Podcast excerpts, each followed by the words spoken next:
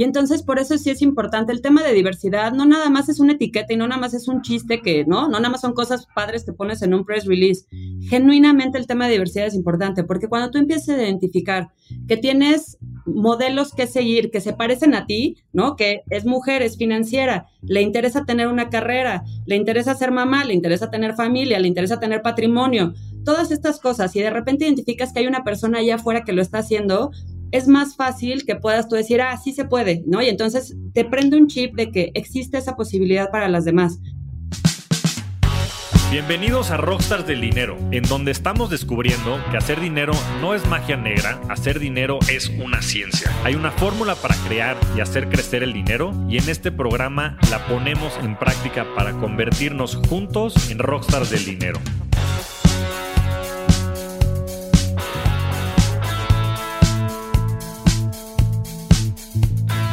Ingrid Castillo es una financiera apasionada de su profesión. Tiene más de 20 años de experiencia en análisis, inversiones y asesoría financiera. La primera parte de su carrera la desarrolló como analista y estratega de mercados, y posteriormente, junto con sus socios, lanzó Capitel, una firma especializada en inversiones, asesoría, levantamiento de capital, fusiones y adquisiciones. Ella cree firmemente que la salud financiera y las inversiones son la mejor herramienta para que las personas y las empresas puedan alcanzar su máximo potencial. En esta gran conversación hablamos sobre los temas que más le apasionan, la educación financiera y la equidad de género. No pierdas tu tiempo, inviértelo en esta gran conversación con mi amiga Ingrid Castillo. Bienvenida, querida Ingrid. Muchas gracias, gracias por invitarme, Flaco. Feliz de estar aquí. No, hombre, el, gusto es mío, sabes que te admiro de tiempo atrás, colaboramos por muchos años en GBM, eres un ícono de, las finanzas en el país y sobre todo un ícono, un ícono también de la equidad, lo cual me da muchísima emoción, ya estaremos platicando mucho de esto adelante, pero quería empezar, Ingrid, porque nos platicaras un poquito de, de tu carrera profesional y de tu pasión, porque... La verdad, desde el día que te conocí, y lo recuerdo muy bien cuando yo estaba entrando a GBM y dije, wow, la directora de análisis de GBM, y siempre ha sido muy, muy apasionada. ¿Qué, what drives you, Ingrid? Me encanta. Te voy a decir, yo lo que cuando la, gente me pregunta, ya sabes qué soy, soy financiera por vocación. Me encanta lo que puedes hacer en este universo. O sea, me encanta lo que en, esta, en estos 20 años que ya llevo de carrera, nadie saque cuentas de mi edad, pero en estos 20 años que ya llevo de carrera financiera, te lo juro que he visto el valor que puedes crear a través del tema financiero, desde el mercado bursátil, desde finanzas corporativas, desde inversiones con emprendedores. O sea, toda esta creación de valor que puede haber a través de, este enfoque financiero, esa parte me apasiona.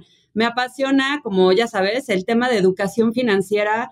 Yo conozco gente, pero educación financiera no de la escuela, no de la que nos enseñaban en libros, no de la, ¿no? Como chafa, sino cuando la gente efectivamente te pregunta, ¿qué hago con mi dinero? O sea, sabes, este es mi patrimonio, de aquí come mi familia, de aquí vivo yo, este es a lo que le estoy invirtiendo mi tiempo para generar un recurso y para generar patrimonio para, ¿no? Para mis proyectos, para lo que yo quiero hacer.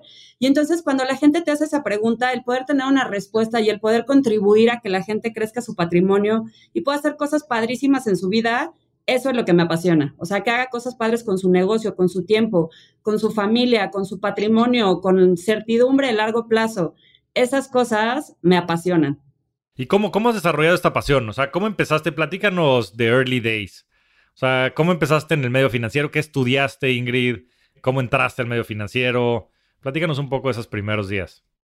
Mira, estudié administración financiera en el TEC, la verdad porque siempre me ha llamado la atención el tema financiero. No sabía exactamente qué, pero siempre me había llamado la atención el tema financiero. Y entonces cuando estuve estudiando la carrera, la parte bursátil fue la que me llamó más la atención, sobre todo la parte de análisis. O sea, yo te diría que la otra cosa que soy por vocación es que soy analista. Y entonces esta parte como de entender qué es lo que mueve el mercado, qué es lo que mueve a las acciones, qué es lo que mueve a la gente a tomar una decisión de inversión esa parte a mí me apasiona, ya sabes, como meterme un poco a las entrañas de las cosas, entender de dónde se está generando el valor de una empresa, de un proyecto, de un, yo qué sé, de una familia, de un patrimonio. Esas cosas me encanta, desmenuzar los números. O sea, a mí de las cosas que más me da paz en la vida es tener un Excel, ya sabes, perfectamente lindo, que me dé así estas proyecciones y que me dé un número padrísimo. O sea, es como una paz mental. Y entonces esa parte me gustó mucho y la verdad es que yo tuve mucha suerte, Javier, porque cuando yo salí de la carrera, eh, yo hice dos entrevistas nada más. Una en la Bolsa Mexicana de Valores, que cuando llegué me dijeron es para el segmento de IT. Le dije yo de eso no sé hacer nada, entonces, deja en la bolsa, pero nada que ver conmigo. Y mi segunda entrevista fue en GBM y fue con el director de análisis, el que en ese momento era el director de análisis. Y fue una súper plática y me sentía en casa y me emocionaba lo que me platicaba que hacían en del día a día. Y entonces me quedé en mi segunda entrevista de trabajo y ahí estuve pues muchos años en el área de análisis haciendo cosas padrísimas, la verdad. Qué bien. ¿Y quién era el director de análisis en ese momento?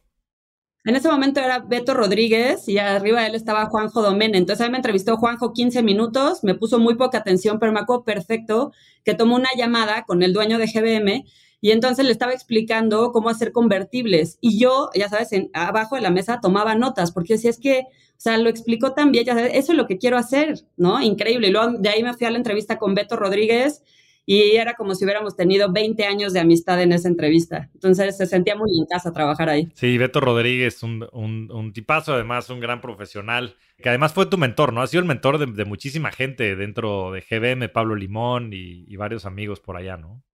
Sí, sí, sigue siendo mi mentor. Yo le digo que es así mi Master Jedi, ¿no? Hasta la fecha.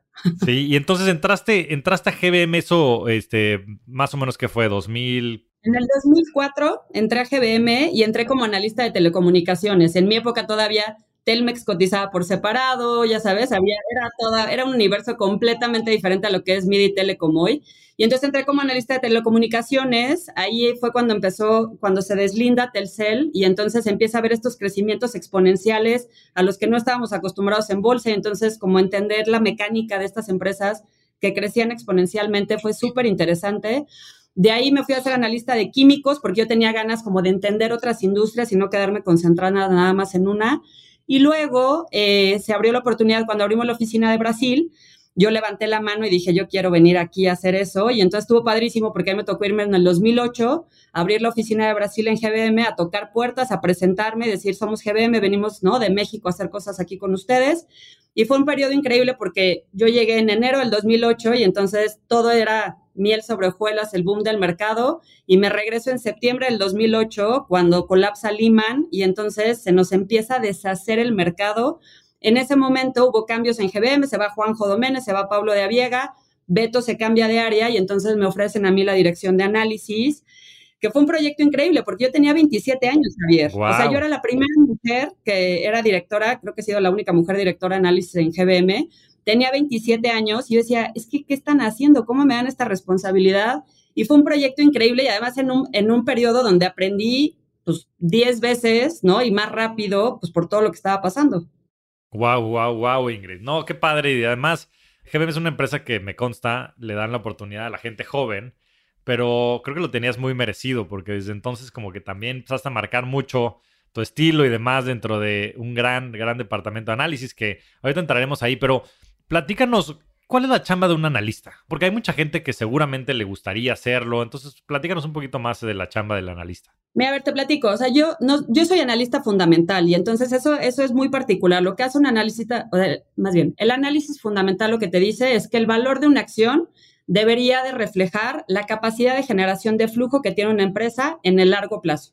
Eso es todo. Entonces, para eso yo necesito entender cuál es esa capacidad de generación de flujo que tienen las empresas. Necesito entender qué hacen, qué venden, cuánto les cuesta hacer eso, cuánto gastan en hacer eso, eh, qué impuestos pagan, dónde está el crecimiento, cuáles son los nuevos proyectos. Y entonces lo que tiene que hacer un analista es entender a profundidad los pilares de valor que tiene una empresa el modelo de negocio que tiene esa empresa y eso cómo se traduce a la parte financiera en flujos. Una vez que tienes amarradas esas tres cosas, entonces es como generas una tesis de inversión. Y cuando tú tienes una tesis de inversión, lo que haces es decir, ok, yo ya hice todo este análisis, ya entendí a la perfección hacia dónde va esta empresa, el potencial de crecimiento y la generación de flujo que tiene, lo traigo a valor presente y lo comparo contra lo que cotiza en bolsa. Y entonces, si el valor es muy superior a lo que cotiza en bolsa, inherentemente la, la recomendación es comprar esa acción porque tienes potencial de recoger rendimiento. Si el valor está por debajo de donde cotiza en el mercado, como fundamental, te echas para atrás y entonces ahí ya no hay valor que recoger. El mercado está reconociendo cosas que tú no tienes reconocido en ese análisis fundamental. Y básicamente es eso, emitir una recomendación sobre un activo en específico para que entonces los inversionistas institucionales los clientes que eran fondos de pensiones, afores, este, tesorerías de empresas, fondos institucionales, puedan formar un portafolio en función de esas eh, recomendaciones individuales que estabas haciendo de las acciones. Buenísimo. Y GBM se, ha distinguido y sobre todo se distinguió mucho eh, durante la época en que estuviste gestionando eh, el área por tener extraordinarios rendimientos, Ingrid. Entonces, ¿cuál es, cuál es el secret sauce? Híjole, yo creo que sabes que, oh, no sé, me encantaría, me encantaría decirte que es una receta que se replica, pero yo te digo, uno, tener un gran talento. O sea, yo lo que tuve en GBM es que tuve al mejor equipo de analistas y hasta la fecha yo lo creo que son el mejor equipo de analistas que hay en México. Y entonces cuando tienes a gente brillante, con hambre y con talento, y tienes, ¿no? Un universo por explorar y esta gente tiene ganas de encontrar realmente el valor de las cosas, eso hace que trabajes constantemente y que vayas un paso más allá. O sea, el leer un, reporte trimestral y hacer un modelo, híjole, la verdad es que no es un trabajo como muy particular o, muy este, premium, pues. El chiste es realmente, ya sabes, ir y meterte, o sea, mis analistas iban y se metían a las, eh, a las tiendas para ver que el anaquel estuviera lleno, iban y hacían el recorrido con la empresa, con Bimbo, para ver cómo entregaban el pan, íbamos a las minas de Grupo México en Perú a ver cómo se extraía el cobre, o sea, haces la tarea completa, conoces al management, conoces las operaciones, ves sus financieros y sobre todo te cuestionas todo, Javier. Yo eso es lo que te diría, como que un analista tiene que tener esta, esta, como intranquilidad constante de estar criticando todo lo que te está diciendo el mercado, la empresa, tu cabeza. Todo el tiempo tienes que estar en este como estado de autocrítica y de crítica constante para decir, puedo cambiar mi punto de vista, qué es lo que estoy corroborando, es lo que yo quiero pensar, qué es la información que me está dando el mercado y todo el tiempo estar como en ese, en ese esfuerzo de análisis y de crítica y de ver cómo se puede, ¿no? Como tener más información para una mejor decisión. Porque has formado, has formado mucha gente muy importante. Tuvimos ya en el podcast a Iván Barona, que también te considera su mentora. Miguel Mayorga, quien es hoy el director del área de análisis en GBM. Andrés me enamora, que es tu socio en Capitel. Entonces creo que has tenido una muy, muy buena escuela. Ahora, platícanos cuál es el estilo de Ingrid. O sea, ¿cómo, cómo formabas, más allá del tema de la, del talento y, de este escrutinio que tenían en el análisis, ¿Qué, crees que tú personalmente le inyectabas al equipo en cuestión de principios y de valores que hizo un equipo tan distinguido? A mí la receta me la pasó Beto, justo. O sea, mi mentor, un poco Beto, lo que me decía es, tienes que entender qué es lo que hace que la gente se incentive, ¿no? Y entonces no todos son iguales, o sea, no a todo mundo lo incentiva el dinero y no a todo mundo lo incentiva la responsabilidad y no a todo mundo lo incentiva el puesto, o sea, todo mundo tenemos cosas que nos hacen diferentes y que hacen que, que hagamos ese extra mile de trabajo.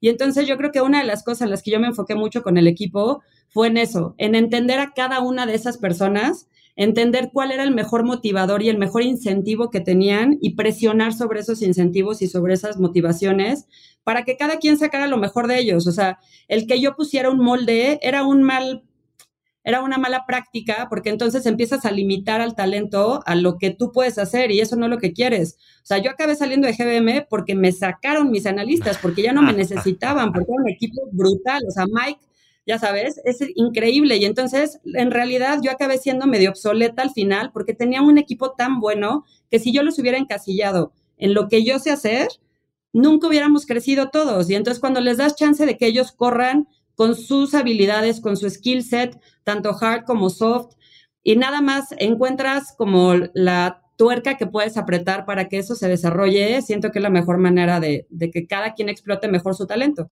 Qué buena, qué buena manera de, cerrar un ciclo. Yo creo que esa es una, una, gran muestra del liderazgo, ¿no? Yo creo que cuando tus equipos te superan, pues como bien dicen, ¿no? El alumno supera al maestro. Entonces creo que es una, es una gran reflexión y sin duda algo que creo que hiciste muy bien en, en tu época en GBM. Ahora, me gustaría llevar la conversación hacia un tema un tanto más controversial y, creo que creo que es creo que es bien importante que hablemos duro y derecho de estos temas ¿Cómo es ser mujer en el sector financiero, Ingrid? ¿Cómo lo viviste tú?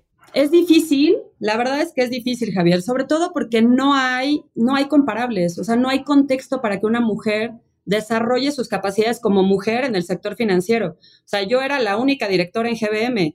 Ya sabes. Y entonces yo llegué muchas veces, o sea, con mi ex jefe, con Enrique, cuando estuve embarazada, llegué y le dije, oye, Henry, yo voy a tener que tomarme unos días porque tengo que hacer algo del seguro social. Me dijo, Ingrid, no sé de qué me hablas, eres la primera persona que viene a mi oficina con ese problema. O sea, no ya sabes, y, y, no, es, no, es, no es porque no quieran hacerlo y no es porque no haya espacios, es porque simplemente no había contexto, nunca había habido mujeres que estuvieran en la posición donde empiezas a interactuar ¿no? Con, con, con, con, el género femenino, pues. Y entonces la verdad es que sí fue difícil. Pero a ver, yo un poco lo que hice fue levantar la mano para todo, Javier. O sea, el esperar que hubiera en, en, espacios que no están creados para mujeres y que no tenían interacción con mujeres, es bien difícil esperar que de la empresa venga hacia ti la oportunidad que tú estás buscando y el espacio que tú estás buscando como mujer. Y entonces lo que yo he hecho es levantar la mano para todo. O sea, se iba a abrir la oficina de Brasil o sea, ya sabes, considérame. Oye, bueno, pero te vas a casar, no importa, yo ya me arreglo con mi novio, esa es otra cosa, pero tú considérame, porque eso no se lo preguntarías a un hombre jamás. Oye, vamos a abrir la oficina, en algún momento tuvimos un proyecto de abrir la oficina de Londres. Considérame, oye, pero estás embarazada, no importa, los niños nacen en cualquier parte del mundo. O sea, yo fui, levanté la mano de quiero estar en el consejo de GBM. Y ya sabes, voltearon y me dijeron como, Ingrid, la gente no, o sea, no levanta la mano para estar en consejos, ¿no? Se les invita a los consejos. Yo decía, es que eso no es lo que quiero que pase y yo quiero estar en el consejo, yo quiero levantar la mano y estuve como, eh, participé en el consejo los últimos dos años que yo estuve en GBM. Y entonces, cuando tú empiezas a levantar la mano, empiezas a abrir esos espacios donde la gente se da cuenta que, que puedes interactuar, ¿no? Y entonces empiezas también a sensibilizar a la gente. A mí me pasó, Javier, o sea, y esto nada más es, no es un tema de hombres contra mujeres, ¿eh? O sea, a mí me pasó, yo tuve analistas que cuando llegaban y me decían, oye, es que, ¿sabes qué? Me tengo que ir temprano porque tengo la escuela de mi hijo, mi primera reacción era, híjole, ya sabes, o sea, no puede ser. Y de repente cuando yo fui mamá, me di cuenta de lo importante que es el balance familiar de las mujeres. O sea, no es un tema de hombres que no lo sepan y las mujeres queremos, ¿no? Como esos espacios. Es que eh, en el mundo financiero, yo creo, laboral en general, pero financiero, no se tienen estas experiencias compartidas con mujeres. Y entonces conforme participemos más, levantemos más las manos, levantemos la voz de nuestras necesidades, es más fácil que el otro diga, ah, claro, esto está súper fácil de resolver. O sea, te voy a poner un ejemplo. Yo nunca había pensado, hasta que fui mamá, nunca había pensado en la necesidad de childcare, ¿no? Mientras eres mamá. Y entonces cuando lo hice, fui con GBM y le dije, oye, ¿por qué no hacemos una asociación con guarderías alrededor de la zona donde las mamás puedan traer a sus hijos y que estén aquí al lado, van a estar aquí abajo en el, ¿no? En el mismo edificio. Esa solución yo no la pensé hasta que no fui mamá. Y entonces conforme vas teniendo esas experiencias como mujer, te vas dando cuenta de que hay muchas soluciones que son muy fáciles de aplicar, pero que, que necesitas poner en la mesa para que, ¿no? La gente las considere. Y una vez que eso pasa, siento que empiezan a fluir más, más fácil las cosas, empieza a ser un poquito más fluido, ¿no? Totalmente de acuerdo. Yo creo que esta falta de contexto de la que hablas es muy, muy importante. A veces lo que hace falta es justo eso, ¿no? Conciencia. A veces la gente no sabe que no sabe, ¿no? Y simplemente por eso no hacen las cosas. Y pues bueno, tú rompiste el molde en GBM, claramente. Yo creo que en el sector financiero, pues es, o sea, la verdad, alguien en, ya sé que suena medio retrógrada, pero este, no había directoras en, en, general el sector financiero. Y 2008, a los 27 años, creo que sin duda estaba rompiendo muchos paradigmas y, muchos moles. Pero ¿por qué crees que no se había desarrollado hasta antes? O sea, no, no había habido una directora eh, eh, en análisis y en general en el sector financiero. ¿Por qué crees que, que, que, tomó tanto tiempo? O sea, necesitamos tener estas figuras como tú de liderazgo, de que tengan este valor, este coraje, como para que se rompa ese molde y se empiece a generar como este círculo virtuoso? ¿O cuál es tu diagnóstico en ese sentido? Yo creo que sí, Javier. O sea, cuando no tienes una imagen a la que estás aspirando, es difícil pensar que eso es una posibilidad. Y entonces, por eso sí es importante el tema de diversidad. No nada más es una etiqueta y no nada más es un chiste que, ¿no? No nada más son cosas padres que pones en un press release.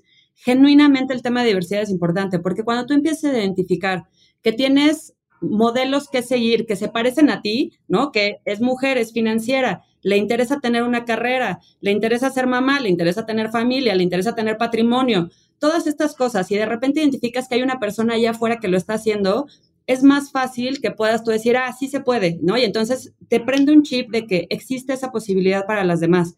Cuando no hay esas figuras representativas, híjole, se hace como un vacío de, de, de expectativa, de aspiración, de ambición, de, de posibilidad. Yo lo que te diría que es el reto, o sea, yo ya veo muchas mujeres en el sector financiero, no tantas como me gustaría, la verdad, pero sí hay muchas mujeres brillantes en el sector financiero que están rompiendo paradigmas, pero el siguiente paso ya no es nada más que, rompamos paradigmas, necesitamos institucionalizarlo. Porque te voy a decir un poco lo que pasa es, a mí me pasó y lo agradezco infinitamente. Cuando yo tuve a mi hija en GBM, a mí Enrique me dijo, ¿te la quieres traer aquí a la oficina? Pon en tu oficina un playpen y que se venga tu nana y que se, ya sabes, puedes cuidar a tu hija ahí todo el día. Yo decidí no hacerlo porque no podía trabajar yo así, quería tener mis espacios separados, pero eso eh, funcionaba porque era yo, porque yo era la directora y porque tenía una gran relación con mi jefe. Pero eso no es como debería funcionar, debería ser institucional. Debería de tener todas las instituciones, empresas y sector financiero un mapa de cómo podemos hacer una integración funcional de las mujeres en la fuerza laboral y de explotar ese potencial. O sea, tenemos que brincar de esta etapa de, sí, como de role models y de mujeres que la sacaron del parque, a que haya un espacio institucional para que cualquiera la pueda sacar del parque.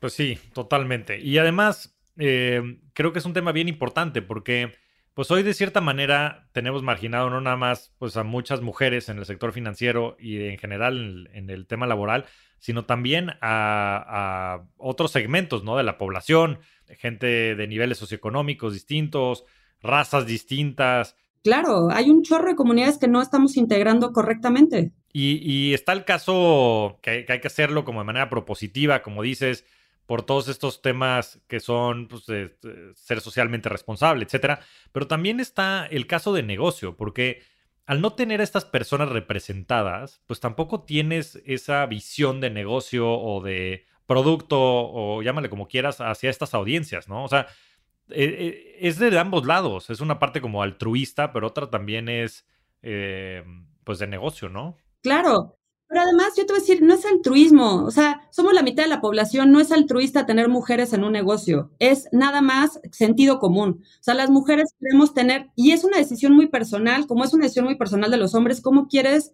tener el balance de tu vida? ¿Quieres estar 12 horas en una oficina? ¿Quieres ser inversionista? ¿Quieres estar en tu casa? Se vale, pero, pero la decisión tiene que ser personal, no debería de haber una construcción social que a mí me limite esa opción.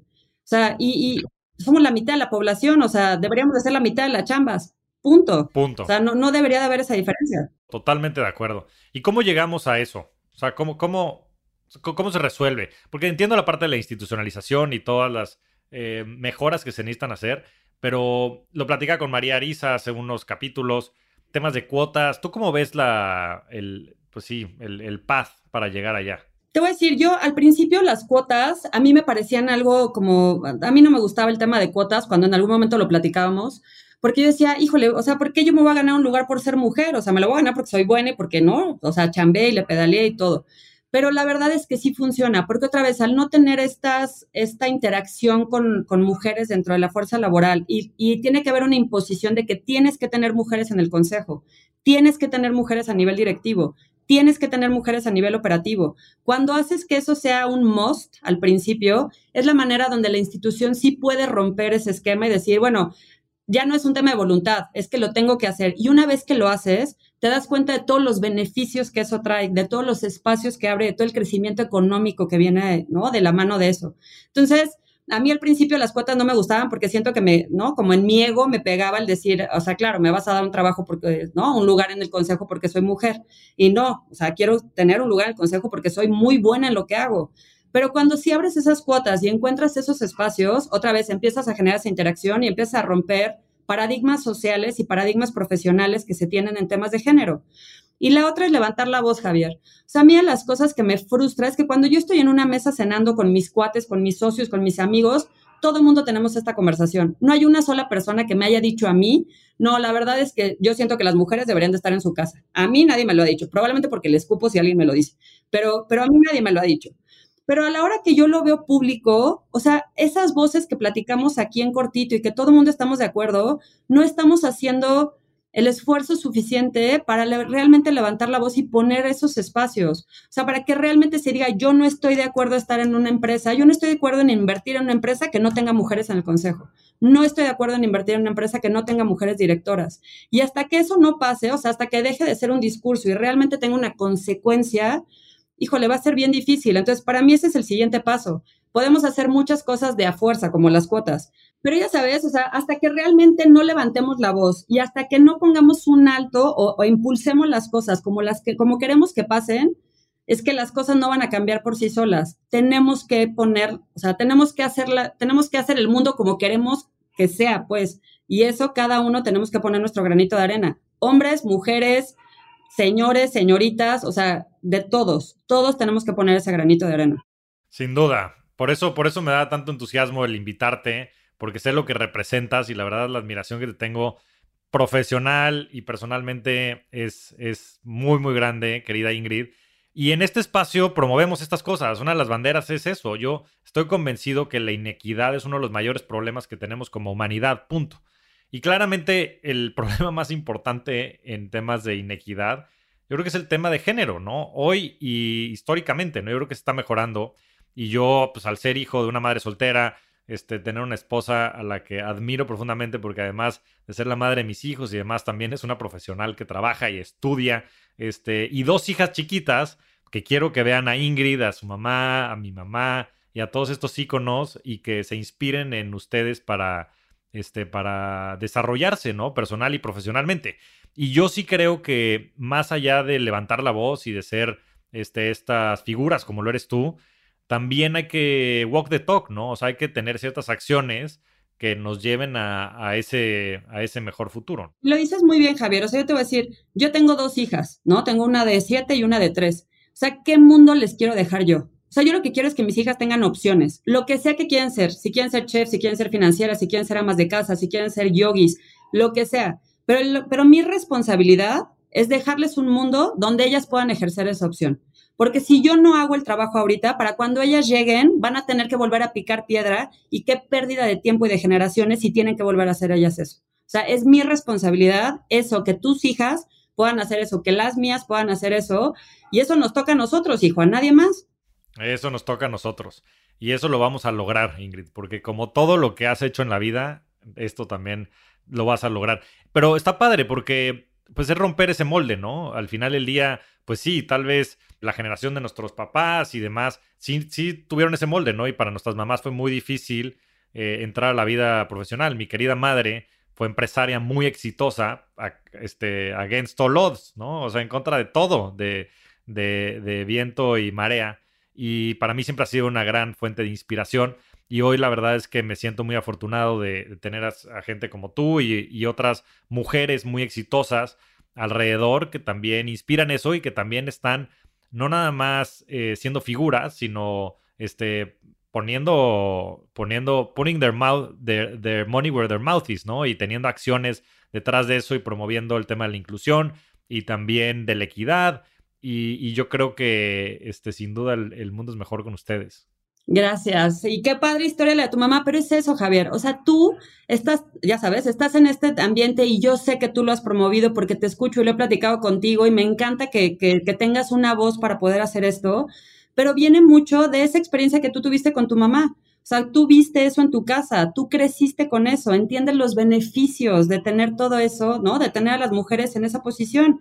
Y entonces, la verdad es que es tu chamba, ¿no? Seguir eso que le costó tanto trabajo a tu mamá hacer hagamos todos los mismos. Sí, totalmente. Totalmente. Y, va, y creo que va por buen camino. Falta mucho y falta mucho más en México. Honestamente, este, vivimos en un país pues en donde todavía falta mucho camino por recorrer en ese sentido, pero estoy convencido que con liderazgos como el tuyo y, y demás y con las acciones que se están creando, pronto llegaremos hacia allá, ¿no? Es más, yo creo que las empresas y en general las organizaciones que no se adapten a este nuevo Em, estilo cultural de equidad, de inclusión y que no promuevan estos valores, van a desaparecer, ¿eh? No, no, o sea, no veo. Totalmente, porque, porque la gente cada vez es más consciente, ¿no? Y creo que eso es un valor bien, bien importante de la humanidad que cada vez toma más fuerza.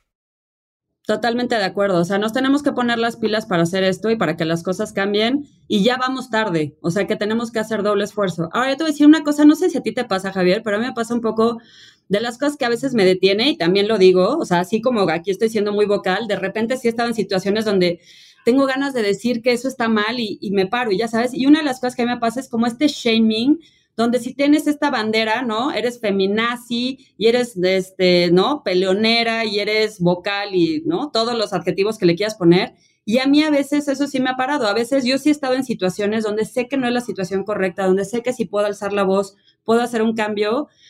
Y de repente me detiene un poco el decir, híjole, ¿no? O sea, otra vez voy a hacer la señalada, la que digan, híjole, qué flojera esta chava otra vez con su discurso. Y a veces eso me para. Y entonces, conforme la conversación sea más general, más todo mundo participemos, a lo mejor esas veces que yo he tenido de shaming no los hubiera tenido que tener y pude haber, ¿no? Alzado mi voz en el momento correcto. Y entonces, mientras más gente nos subamos a esta conversación, mientras no se sienta como algo agresivo, mientras no se sienta como, como que estamos peleando, ya sabes, nada más por pelear, yo creo que cada vez va a ser más nutrido, pues, y más, más fácil de, de empezar a platicar de esto. Estoy totalmente de acuerdo y retomo algo que decías que creo que es muy cierto, no es un tema de hombres contra mujeres.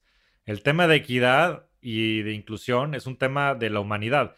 Y creo que la manera en la que se resuelve eso es que cuando este, colegas, amigos o personas cercanas a ti estén en esas situaciones, los que tienen que levantar la voz son ellos, ¿no? Y, y, y me acuerdo que me contaste que estuviste en la, en la marcha de hace unos años eh, de las mujeres y que tuviste una experiencia muy fuerte. Sí, sí, yo fui hace dos años a la marcha, porque te voy a decir, como mamá, hubo un caso, no se acuerdan, pero hubo un caso muy sonado de una niña chiquita que secuestraron de una primaria y que desafortunadamente este, falleció, ¿no? La, la mataron.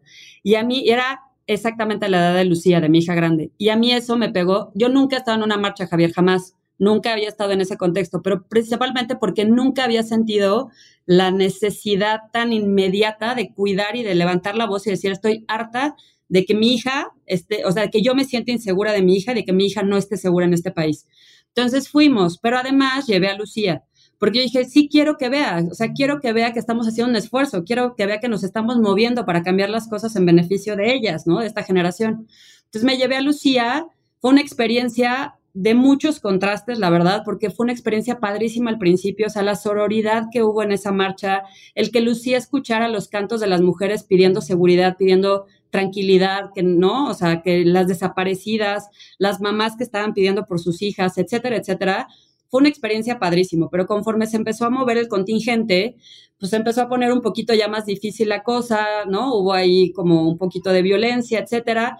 Nos salimos nosotros del contingente porque la verdad Lucía está muy chiquita, no la quise exponer a eso. Y cuando nos salimos al restaurante donde me encontré con mi esposo y con mi otra hija, de repente se armó la trifulca y entonces empezaron a aventar piedras y palos y rompieron las ventanas de los restaurantes donde estábamos. Entonces yo, en ese momento, nosotros reservamos una habitación en el hotel porque estábamos en un edificio donde había un hotel, nos subimos porque la verdad sí nos sentimos en peligro. Y luego, digo, terminó pasando y la verdad es que yo siento que luego se platica nada más esa parte de la experiencia, la parte de las pedradas y las, ¿no? Las ventanas rotas y eso no es todo. Pero yo te voy a decir, o sea, yo soy muy en contra de la violencia y de que, ¿no? Pintemos las calles y de que se tiren los monumentos. O sea, siento que esa no era la mejor manera de manifestación. Pero yo me pongo en la situación, Javier, donde yo tengo a mi hija desaparecida y a mí el gobierno no me da una respuesta y voy y tiro todos los monumentos de reforma. O sea, no hay fuerza que me pare para tratar de solucionar ese tema. Y entonces, cuando estás en esa posición donde te sientes tan vulnerable por un tema de género, vas a tomar todas las herramientas que tengas a tu mano para poder demandar justicia para ese tema.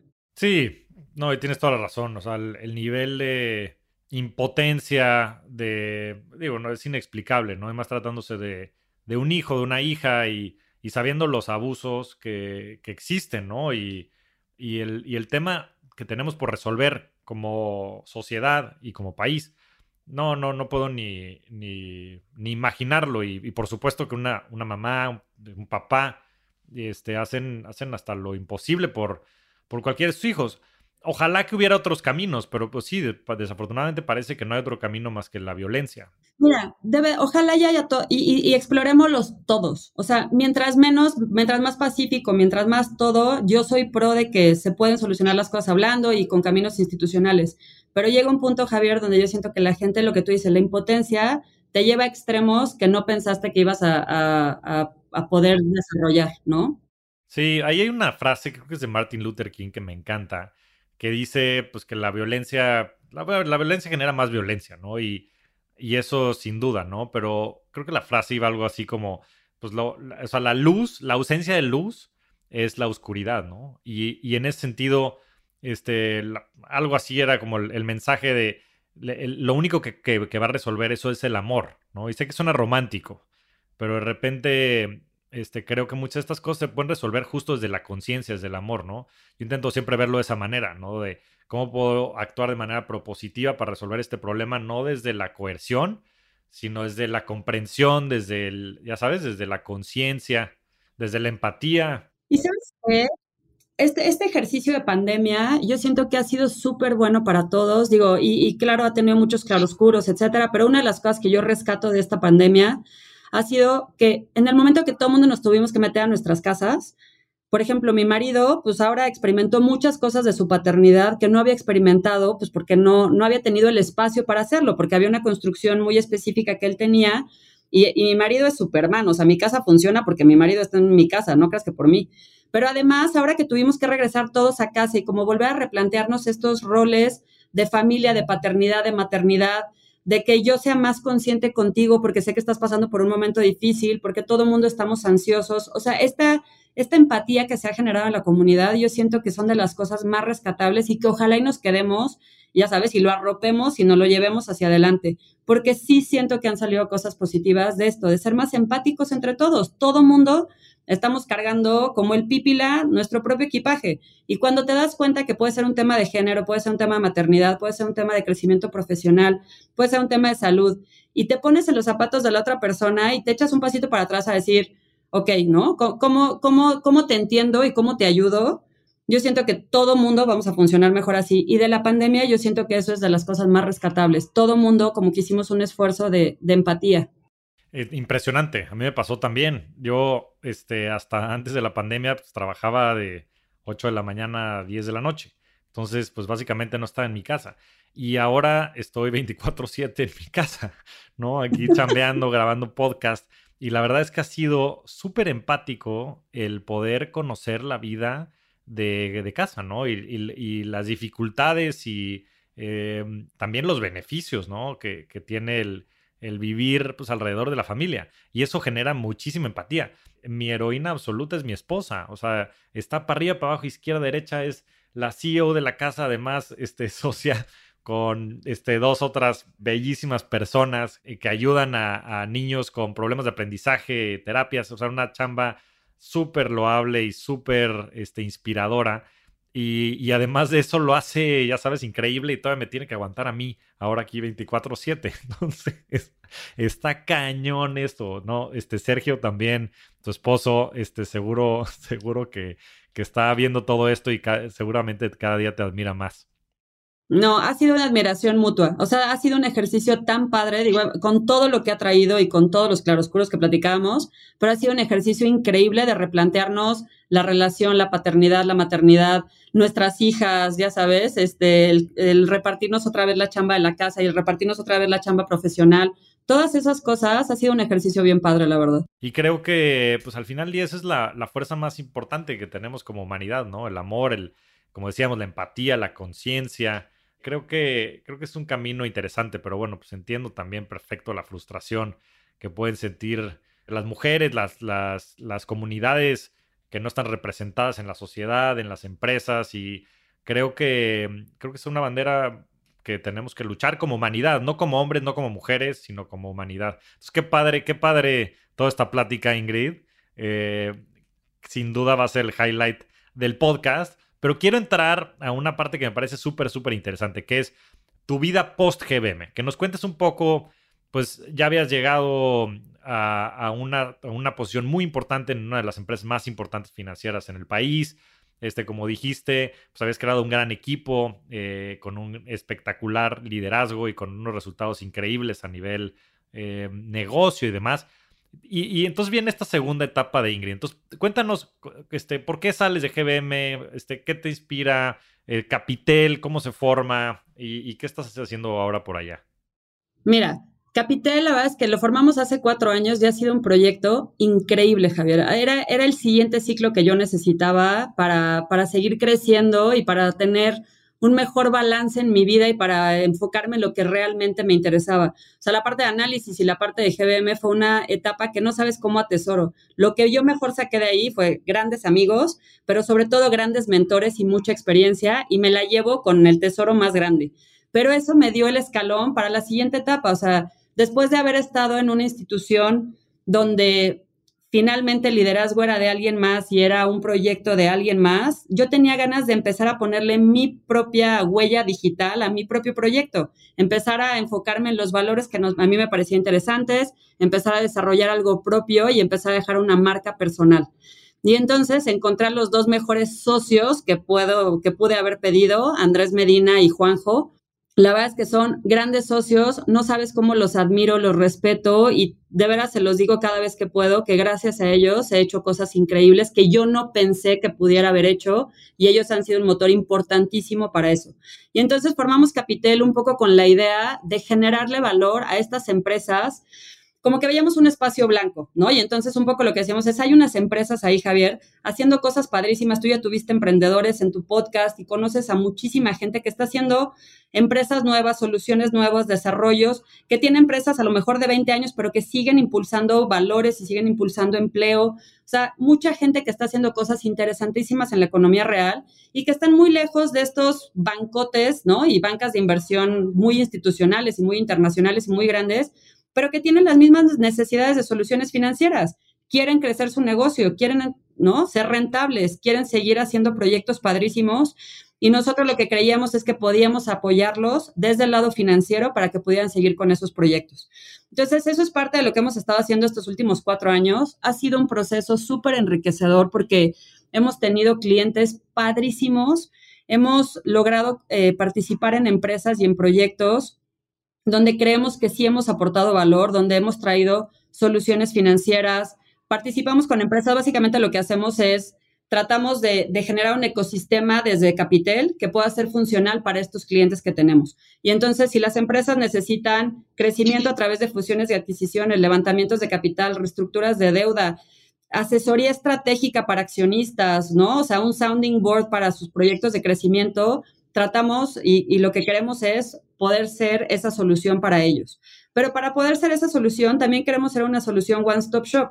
Entonces, yo lo que quiero es generar un ecosistema en Capitel, desde la parte de abogados, gente de mercadotecnia, emprendedores, este, ya sabes, todo lo que, lo que estos, estos empresarios necesitan para su siguiente etapa de crecimiento, que la puedan encontrar a través de nosotros. No todo con nosotros, porque yo no soy fiscalista, pero yo tengo ya algunos fiscalistas con los que hemos trabajado que se insertan a nuestra solución y entonces les damos como una, una plataforma más integral de solución donde no nada más les resuelvo el traerle el dinero, ¿no? Sino el traerle el dinero y cómo es eso fiscalmente eficiente y además cómo le puedo traer partnerships padrísimos comerciales y además cómo le puedo traer gente al consejo y además cómo podemos participar en proyectos de largo plazo. Porque si algo aprendí en GBM y es algo que también lo tenemos muy marcado en Capitel, es lo que funciona son las relaciones de largo plazo. El pensar, no estoy pensando en el siguiente seis meses, ni en el siguiente deal, ni en lo que va a pasar en las próximas dos semanas. Estoy pensando en lo que va a pasar en los próximos 30 años con esas empresas. Y entonces estamos tratando de traer soluciones que sea esa primera piedra para que puedan construir esos siguientes 30 años de crecimiento. Y eso es en donde nos hemos estado enfocando y ha sido un proyecto increíble lo que hemos hecho, la verdad. Yo estoy bien orgullosa y estoy bien satisfecha con esta etapa. No, y además estás poniendo en práctica todo lo que has trabajado durante toda tu carrera profesional, ¿no? Y no nada más tú, sino Andrés y Juanjo, que los dos son ex GBMs, este, grandes amigos y también tipazos en todo el sentido de la palabra. Entonces creo que han hecho ahí una súper, súper mancuerna. Y además, yo creo que trabajan con empresas de todos los tamaños, ¿no? Este, algunas que están empezando operaciones, otras ya consolidadas, que están buscando como el siguiente etapa de crecimiento, este, hasta reinventarse. No sé si nos puedes platicar de algún caso específico.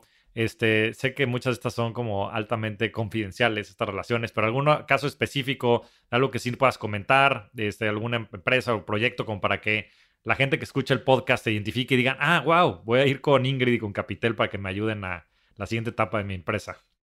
Ay, sí, vengan todos, porque hacemos cosas padrísimas, de veras. Todo el mundo écheme un grito porque hacemos cosas increíbles. Te voy a poner un ejemplo, porque esta, digo, y porque nos han dado permiso para platicarlo.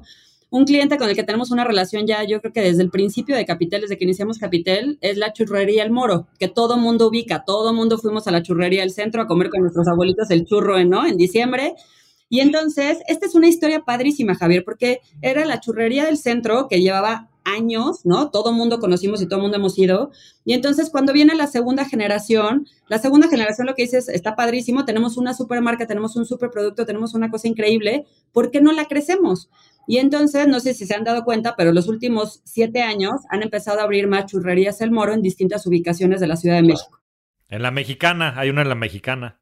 Exacto, está en la mexicana, hay unos en Polanco, hay unos lugares padrísimos donde se han ubicado, pero es este apetito de esta segunda generación de decir, a ver, todo esto que ya construyó mi familia, ¿cómo podemos hacer la siguiente etapa de crecimiento, no? Y cómo podemos hacer que dure otros 100 años los churros al moro. Y entonces empezamos a trabajar con ellos desde asesoría en la parte financiera, ya sabes, como de estructura corporativa, desde cómo podemos eh, traer recursos para la empresa. Y recursos hablo de talento, hablo de este, económicos, recursos en términos de partnerships, o sea, muchas cosas que pueden ayudar a robustecer esta plataforma para que realmente pueda desencadenar esta siguiente etapa de crecimiento que tiene. Y entonces hemos estado trabajando con ellos los últimos tres años este, y hemos generado proyectos padrísimos y creo que tenemos una súper relación. Pero además yo lo que te diría que ha sido bien padre este ejercicio no es nada más lo que nosotros les hemos dejado a ellos, es lo que ellos nos han dejado a nosotros. O sea, lo que le hemos aprendido al cliente de este hambre de crecimiento, de este ímpetu, de que están enamorados de su marca, de que tienen un compromiso social con todos los colaboradores que tienen, de cómo quieren llevar una marca mexicana y ser una marca mundial. Todo este apetito y toda esta estrategia y toda esta visión que tienen es algo que a nosotros en Capital nos alimenta muchísimo. Y entonces se empiezan a generar estas, estos networks o esta, este ecosistema que tenemos donde yo le mando cosas de valor, espero, a esta empresa y ella me regresa. Y entonces la siguiente empresa, ¿no? Se beneficia de, las, de la suma de las primeras. Y así vamos haciendo un efecto multiplicador de un ecosistema padrísimo, que es lo que estamos haciendo en Capital. Padrísimo. Oye, Ingrid, ¿dónde, dónde, los, dónde te pueden buscar? Te van a llover mails si das tu mail. O, página de internet. Si se meten a la página de Capital, pueden encontrarnos y ahí hay una, eh, ¿no? Capital.com.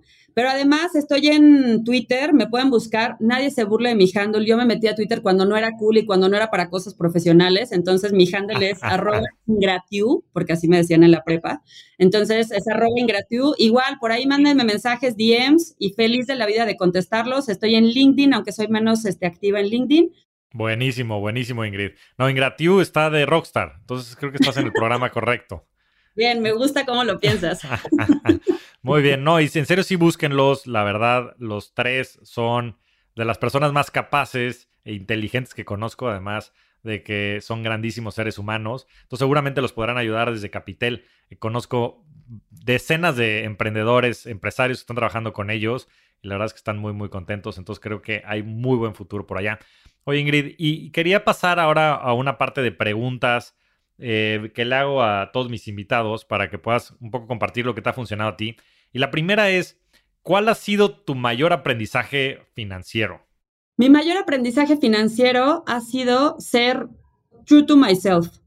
Lo que a mí me funciona, o sea, hacer un, un ejercicio de autorreflexión de quién soy yo, cuáles son mis sesgos, cuáles son mis riesgos, cuáles son mis objetivos, y en función de eso, eh, hacer todas mis inversiones, patrimonio, inversión de tiempo, de recursos, de equipo para alcanzar esos objetivos y no estar viviendo la vida de alguien más. Eso a mí me pasó mucho, o sea, ya sabes, durante mucho tiempo estuve tratando de vivir la vida de alguien más y de cumplir las expectativas de alguien más y siento que el mayor aprendizaje ha sido conocerme yo, entender qué quiero, qué no quiero, a dónde quiero llegar y trabajar sobre eso de lo que me funciona a mí, que puede ser que no le funcione a nadie más, ¿no?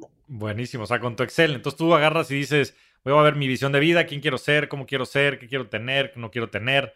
Y en función de eso armas tu Excelito como buen analista. Exactamente. Y sobre todo, ¿sabes qué? Mucha gente, o sea, en este mundo de inversiones, flaco, donde estamos, todo mundo llega y todo el mundo tiene una buena idea para invertir, ¿no? O una empresa o una acción, alguien es el genio de no sé qué. Y entonces está padrísimo y qué bueno, y hay que explorarlas todas pero también hay que entender qué es lo que tú quieres y qué te funciona a ti. Eso le puede funcionar a ellos y qué padre, y ojalá a todo mundo nos vaya bien. Pero para mí el aprendizaje financiero, yo donde más me he equivocado, Javier, es cuando me he metido en cosas que no van en función ni de mis objetivos, ni de mi riesgo, ni de mi, ¿no? De mi, de mi expectativa, pues, de inversión. Ahí es donde más me he equivocado. Cuando regreso a lo que a mí, lo que yo conozco, lo que sé y a dónde quiero ir, es cuando me ha ido bien, pero además cuando más tranquila he dormido, que para mí eso es importante. Claro, claro. y es que lo hemos platicado mucho en este programa, pero no, no todo el mundo optimiza para lo mismo, ¿no? Como que parecería que todo el mundo optimiza para tener muchísima lana. Y no, porque este riesgo rendimiento, ¿no? Y esas cosas por lo general van de la mano. Y hay gente que optimiza para estar tranquilo, ¿no? Y para tener certeza y para dormir tranquilo, como tú bien dices. Y, creo que todo eso se vale, ¿no? Pero empieza y coincido contigo absolutamente por conocerse uno mismo. Sí, sí, para mí eso ha sido como, como el ejercicio. Y además ha sido un ejercicio muy continuo. O sea, yo lo que te digo es eso, esa, esa parte, y eso se lo he aprendido a Juanjo y a Andrés.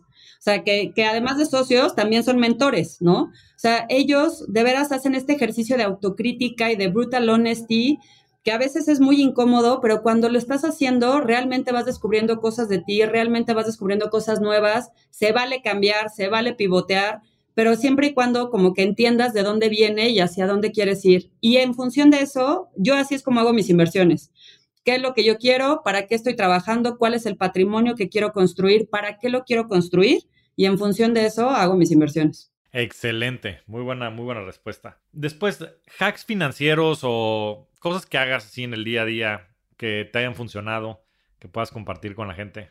Ah, como cosas de curiosidad. Yo lo que te digo es, ahora cuando alguien viene y me, me, me, plantea una idea o me presenta un proyecto, la, para mí ahora ha sido como un hack es decir sí. O sea, ya sabes, como esa película de Yes, ¿no? Yes Man o Yes Sir, o no me acuerdo cómo se llamaba, de Jim Carrey. Así.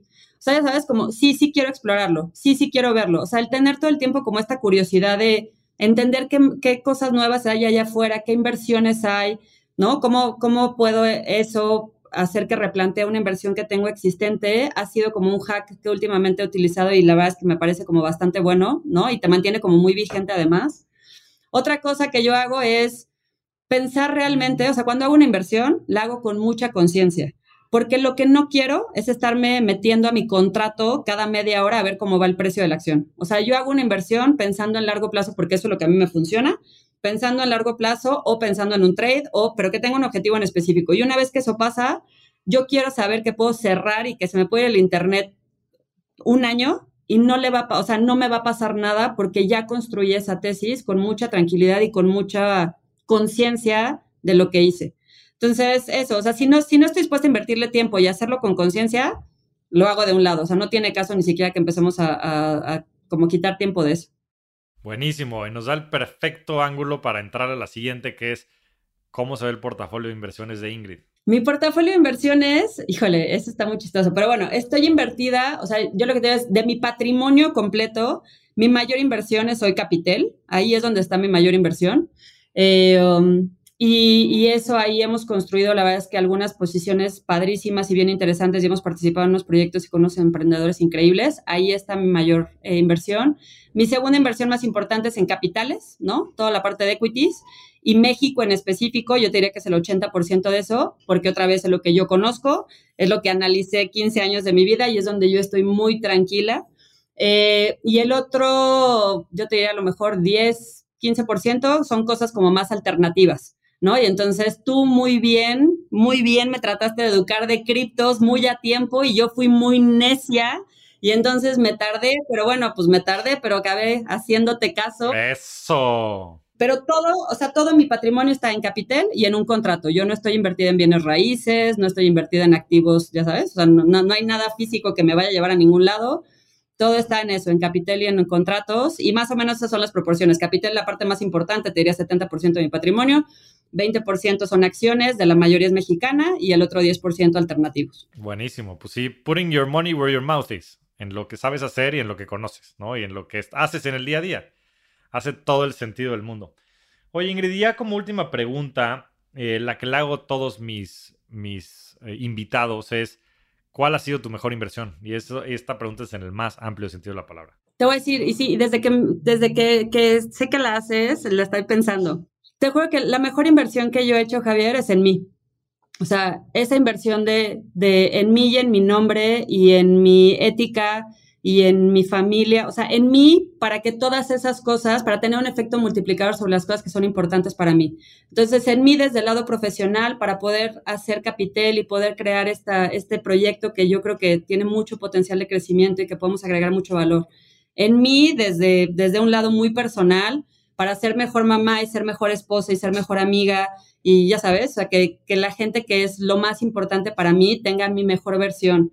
Y en mí, porque lo único que yo tengo, Javier, el dinero va y viene, ya sabes, podemos hablar de inversiones, mañana a lo mejor algo pasa en los mercados y algo pasa en Capital y eso se va a cero y lo único que yo me voy a llevar es mi nombre. Y entonces mi nombre y el cuidar la parte ética, profesional, personal, cómo me conduzco todos los días, es mi siguiente carta de presentación y mi siguiente inversión para poder volver a arrancar algo. Entonces, no sé si es muy egocéntrico, pero, pero siento que esa es así como la mejor inversión que he hecho. Me encantó tu respuesta, Ingrid. Primero porque coincido, porque parecería egocéntrico, pero la realidad es que creo que es la, bondad más grande que puedes tener con el mundo. Porque si tú estás bien, la gente a tu alrededor estás bien. Si tú eres la mejor versión de ti mismo, puedes impactar más al mundo, puedes contribuir más al mundo.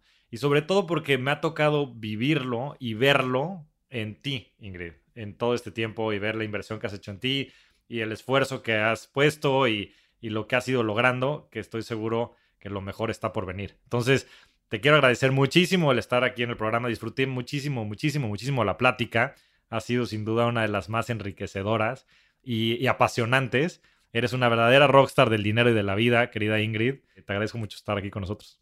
Te lo agradezco yo a ti, Javier. No sabes cómo lo disfruté. Estuve a punto de medio llorar, me acaloré en la plática, pero te lo agradezco porque de veras para mí es un gusto platicar contigo porque te admiro, porque de veras lo que has hecho y lo que has construido profesional, personal, te admiro muchísimo y entonces qué padre tener estos espacios para platicar contigo. No, la admiración es mutua y estas son las, las típicas pláticas que nos echamos Ingrid y yo, pero con unos tequilas. Entonces, mil, mil gracias Ingrid, un fuerte abrazo. Igualmente. Muchas gracias a todos. Nos vemos semana a semana en este espacio para convertirnos juntos en rockstars del dinero. Yo soy Javier Martínez Morodo.